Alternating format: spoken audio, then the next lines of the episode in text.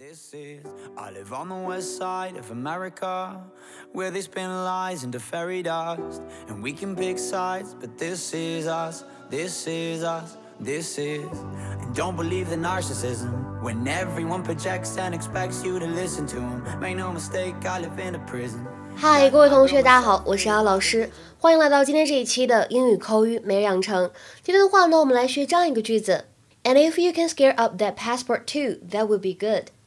Oh, and if you can scare up that passport too, that would be good. And if you can scare up that passport too, that would be good. 如果你能够把护照也找到，那就最好了。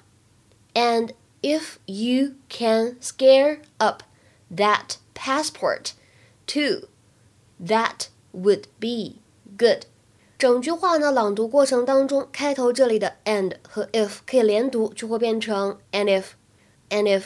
然后呢，往后面看，这里的 that。 Passport to 这三个词当中呢，有两处完全失去爆破的现象，所以这里呢，你们就会听到 that passport to，that passport to 当中这两个 t 都是怎么样呢？只做了口型，没有太听到声音。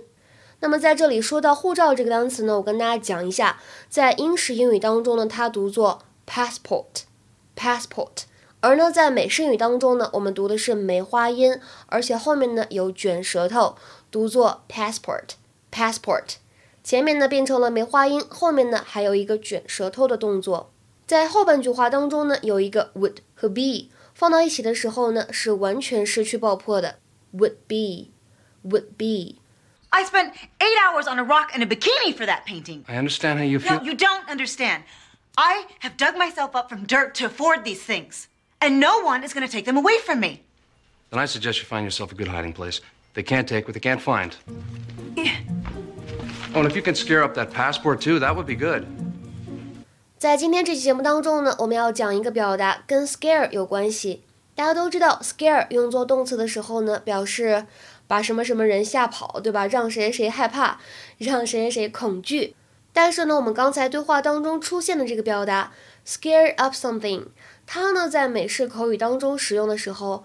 表示的意思呢，跟刚才我们说到的吓跑、恐惧没有什么太大关系。表示的是利用现有的条件找到某个东西，或者做出来某个东西。To find or make something by using whatever is available。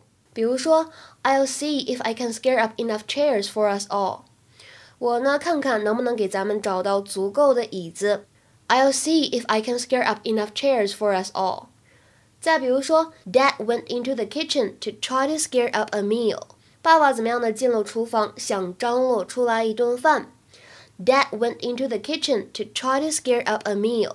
再比如说，I finally managed to scare up the money by the deadline。I finally managed to scare up the money by the deadline。我终于呢，在最终截止日期之前怎么样呢？筹齐了钱。 I finally managed to scare up the money by the deadline。还有最后一个例句，大家来看一下：Take Jack into the countryside and see if you can scare something up for us to eat。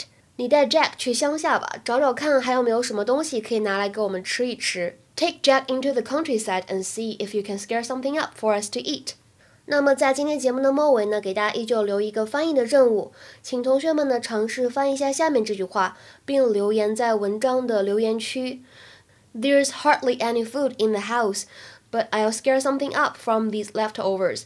There's hardly any food in the house, but I'll scare something up from these leftovers. 这句话什么意思呢？欢迎各位同学的踊跃探讨。对了，我来通知一下，本周四的晚上八点钟呢，我们依旧还是会有口语角的活动。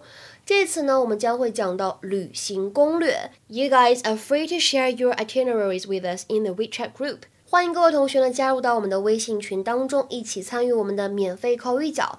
大家呢如果想参加这次活动的话呢，可以添加我的微信 teacher 幺幺五，最后一个五呢是阿拉伯数字，前面全部都是小写的英语字母。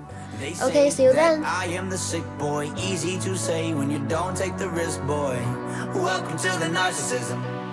You're united under our indifference.